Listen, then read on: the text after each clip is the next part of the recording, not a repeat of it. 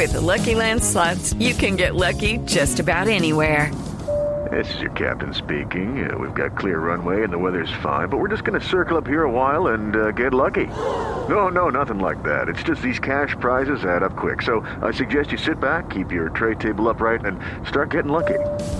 Play for free at LuckyLandSlots.com. Are you feeling lucky? No purchase necessary. Void where prohibited by law. 18 plus terms and conditions apply. See website for details.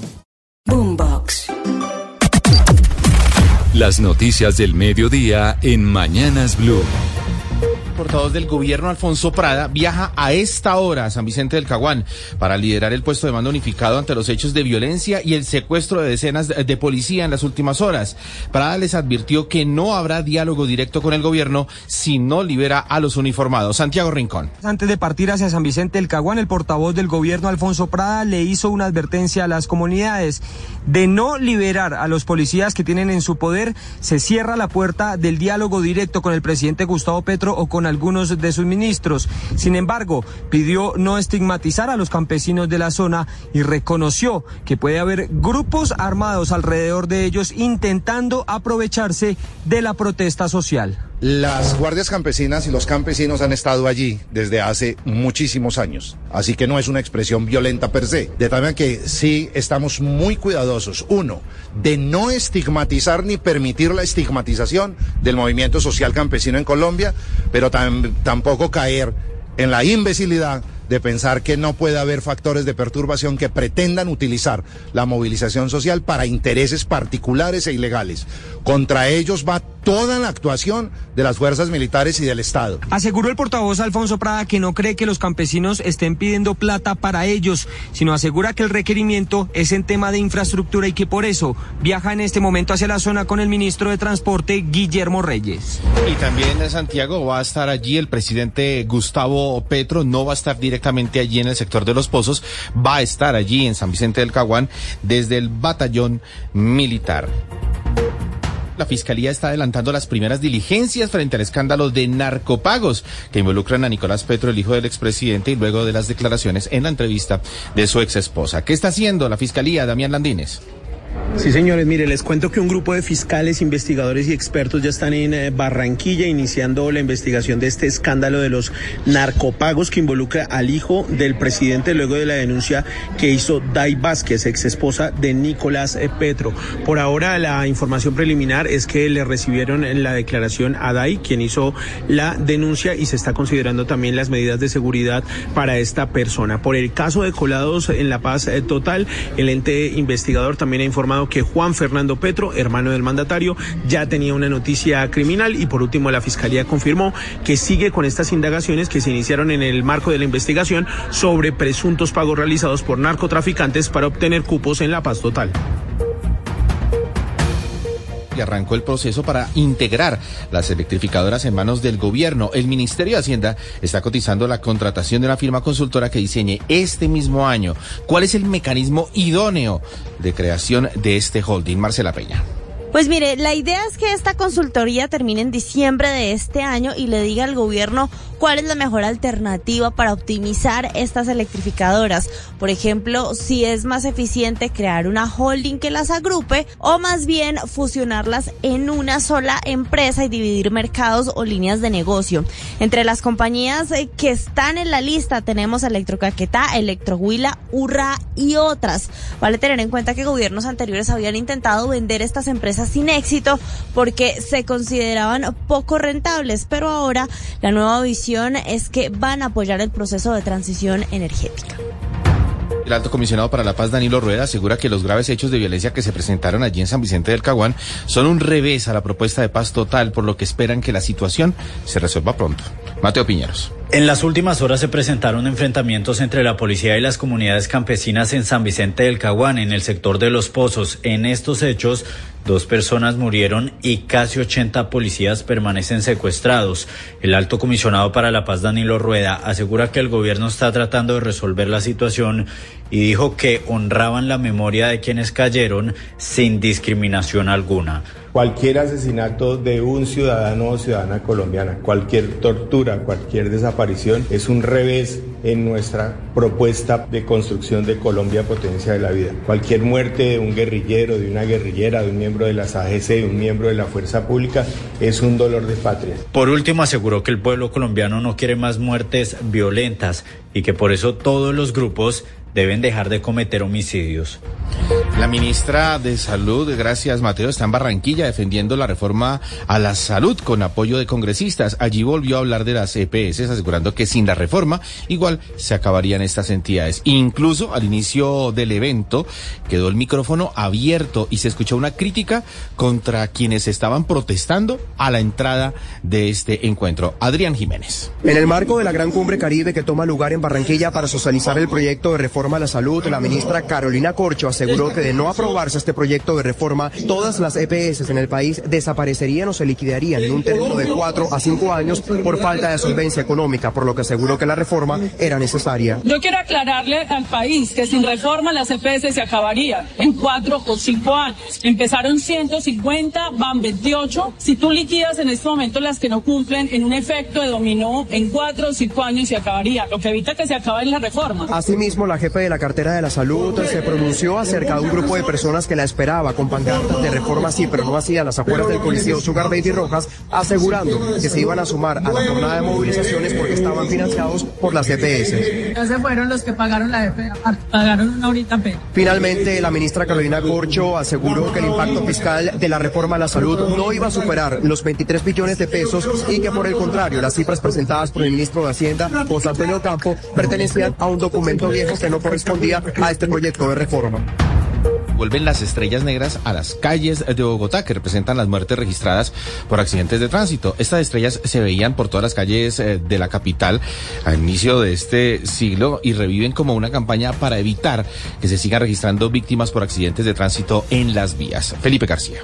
Seguro los más grandes se acuerdan de las estrellas negras que estaban por toda la ciudad y que representaban muertos por accidentes de tránsito, pues estas estrellas reviven gracias a una campaña de seguridad vial de la Secretaría de Movilidad. Algunas vías de la capital del país estarán demarcadas con estas estrellas que evocan y conmemoran esa pérdida a causa de un siniestro en un accidente. Estas estrellas estarán ubicadas en las vías donde se registran más accidentes en la capital del país. Esto a propósito de que en 2022 el año pasado fallecieron 541 personas por accidentes y de ese total el 95%, 514 víctimas fueron actores viales vulnerables, es decir, peatones, ciclistas y principalmente usuarios de moto. Escuchemos a la secretaria de Movilidad de Yanira Ávila. Es importante que identifiquen estos puntos en la ciudad y hagamos un llamado a la conciencia. Todas las muertes por siniestros viales son evitables. Aparte de esto, habrá otras cabinas sonoras en la ciudad con historias narradas por familiares que perdieron a un ser querido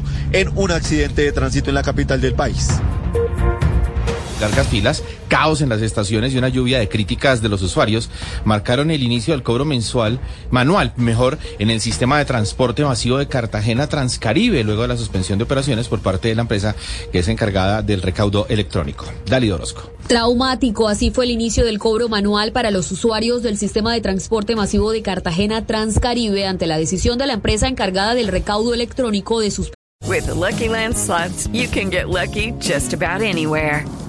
This is your captain speaking. Uh, we've got clear runway and the weather's fine, but we're just going to circle up here a while and uh, get lucky. No, no, nothing like that. It's just these cash prizes add up quick. So I suggest you sit back, keep your tray table upright, and start getting lucky.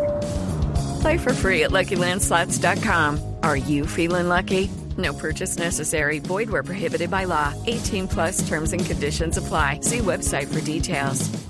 Vender el servicio por problemas financieros. Cientos de usuarios hicieron largas filas desde primeras horas del día, lo que generó caos, aglomeraciones y hasta desórdenes en las estaciones. Entonces te obligan a gastártelo en el mismo día porque no se pueden transferir, entonces después tienes que venir todas las mañanas a hacer esta fila, entonces pierdes tiempo. Demorado hacer una fila por un papelito teniendo la tecnología que es tan rápida la tarjeta recargable. Frente a la congestión y a la alta aglomeración de usuarios, en varias estaciones fue necesario liberar los torniquetes para permitir el acceso. Transcaribe aún no se ha pronunciado. El túnel del Toyo, que será el más largo de Latinoamérica, completó la unión de los dos frentes de excavación de una galería de rescate, es decir, un túnel paralelo más pequeño para que por allí los trabajadores puedan transitar. Este importante hito fue acompañado por el gobernador Aníbal Gaviria y el ministro de Transporte Guillermo Reyes, Héctor David Santamaría. Tanto como el gobernador Aníbal Gaviria y el ministro de Transporte Guillermo Reyes pasaron revista a este logro de lo que se conoce como el CALE, pues los dos frentes de las obras de los túneles, el de la Bocatoma del municipio de Giraldo y el otro en el municipio de Cañas Gordas se encontraron. El ministro Reyes. Ver la realidad de cómo una obra de ingeniería permite que trabajos de un lado y del otro, sin ver cómo iban, en perfección. Según el gobernador Aníbal Gaviria, una vez esté terminada esta gran obra, conectará todo el país con el mar de Urabá. Un día prácticamente para ir de Medellín a Urabá y cuando quede terminado, cuatro horas, cuatro horas y media. El cale principal del túnel del Toyo, es decir, de toda la conexión de 9.8 kilómetros, se lograría después del mes de julio con trabajo comunitario, además de la multa, pagarán quienes violen el Código de Seguridad y Convivencia en Cali. La Secretaría de Seguridad explicó que esto incluye a quienes participen en riñas, consuman drogas en espacios públicos y cometan otras infracciones. Lina Vera. Las personas que cometan acciones en contra de la sana convivencia en la ciudad ahora tendrán que pagar horas de trabajo comunitario. Así lo anunció el secretario de Seguridad de Cali, Jimmy Ranguet, quien mencionó que esta estrategia busca mantener la tranquilidad y el orden público. La decisión se conoció luego de una reunión del Comité Civil de Convivencia en la que se acordó regular el consumo de licor y sustancias psicoactivas en espacios públicos de Cali. El comité para regular mediante decreto el trabajo comunitario, voluntario, solidario que tienen que realizar los ciudadanos que cometan comportamientos contra la convivencia. La idea es que en el mes de marzo establezcamos esta reglamentación. Por otro lado, el secretario aclaró que la labor de trabajo comunitario no exime a los infractores del pago de multas, sino que se sumaría como una nueva sanción. Así, las personas que cometan ese tipo de acciones podrían hacer labores como recolección de basuras y mantenimiento del espacio público como aporte a la sociedad. El funcionario aseguró que se espera que esta reglamentación se establezca en el mes de marzo. Más de 3 millones de pares de zapatos se vendieron durante las dos ferias de calzado que se realizaron en Bucaramanga. La cifra es muy alentadora para los empresarios del sector que ven una nueva oportunidad de generar más empleo por la reapertura de la frontera con Venezuela. Verónica Rincón. Las dos ferias del calzado que se realizaron en Bucaramanga y que tuvieron la visita de cerca de 2.000 compradores nacionales e internacionales dejaron buenos resultados que le abren la puerta para que más de 4.000 personas se vinculen a trabajar en el sector y las empresas logren incrementar las ventas a países como Panamá, Ecuador, México y Venezuela con una frontera ya abierta. Los representantes del gremio reportan la venta de más de 3 millones de pares de zapatos. Wilson Gamboa, presidente de Inducals. En la industria del calzado hay suficiente empleo, el, dinero, el, pago en la industria del calzado es supremamente bueno, que ya las empresas han tomado conciencia de que el sector tiene que ser trabajar normalmente y continuamente todos los meses del año. Las ventas de los empresarios del calzado en Bucaramanga superaron los 2 mil millones de pesos. En el desierto de la Tatacoa fue hallado el fósil de una tortuga de 13 millones de años. Este descubrimiento va a permitir conocer más sobre la tortuga de río, como se conoce a esta especie que actualmente está en peligro de extinción. Silvia Lonera, Artunduaga. En uno de los destinos turísticos más importantes del Huila, como lo es el desierto de la Tatacoa, fue hallado el fósil de una tortuga de río, como se conoce comúnmente, de 13 millones de años. Este registro se convierte en el más antiguo de este género hasta ahora conocido en el país. Edwin Cadena, paleontólogo colombiano y profesor de la Universidad del Rosario. Finalmente logramos encontrar un fósil de una nueva especie en la Tatacoa que vivió hace cerca de 13 millones de años y que nos cuenta un poco la historia evolutiva de este grupo de tortugas. Entonces podemos desde los fósiles usarlos para reconstruir esta historia y también ayudar a la conservación de las tortugas actuales. Este fósil descubierto se encuentra en exhibición en el Museo de Historia Natural La Tatacoa, ubicado en el centro poblado La Victoria del municipio de Villavieja. La noticia internacional. En el mundo, el presidente de El Salvador, Nayib Bukele, ordenó a varios presos destruir las lápidas con simbolismos pandilleros. En un video publicado en sus redes sociales se ve cómo con martillos, con mazos, con palos, destruyen en el cementerio toda lápida que tenga la M y la S, que significa Mara Salvatrucha, y también el barrio 18, para evitar que sus admiradores se reunieran alrededor de ellas. Bukele explicó que esta es una medida copiada de la Alemania posguerra, por Segunda Guerra Mundial, donde se destruyó todo tipo de simbología nazi. Esto fue lo que dijo Bukele. Nosotros no estamos prohibiendo que los pandilleros tengan tumba. Lo que estamos prohibiendo es que la tumba diga Mara Salvatrucha o que diga pandilla Barrio 18. Simple y sencillamente porque en El Salvador, a, a, partir de la aprobación de la ley de proscripción de pandillas, están prohibidos esos símbolos. No se puede tener símbolo de pandilla en ningún lado, ni en el graffiti, ni en la casa, ni en el cuerpo, ni en la tumba. Agregó Bukele que en El Salvador no han tenido un problema de nazismo, pero sí ha habido un problema de pandilla similar al daño de los nazis y desde ese argumento, para el presidente de El Salvador, justificó la destrucción de cualquier símbolo de las pandillas Mara Salvatrucha y Barrio 18. La noticia deportiva. La noticia deportiva de esta hora llega desde Birmingham, Inglaterra, pues John Jader Durán, nuevo refuerzo del Aston Villa, recibió la visita de uno de los ídolos del club, su compatriota Juan Pablo Ángel, quien estuvo presente en las instalaciones para presenciar el entrenamiento y saludar a la nueva joya de los villanos. Motivación extra para Durán, que se prepara para el duelo frente al Crystal Palace este sábado en Villa Park a las 10 de la mañana, hora colombiana.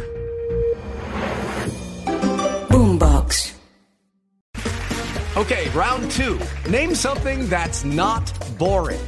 A laundry? Ooh, a book club. Computer solitaire, huh? Ah, oh, sorry, we were looking for Chumba Casino.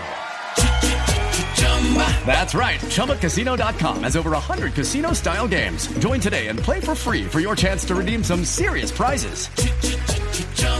ChumbaCasino.com. No purchase necessary. Full prohibited by law. 18 plus terms and conditions apply. See website for details.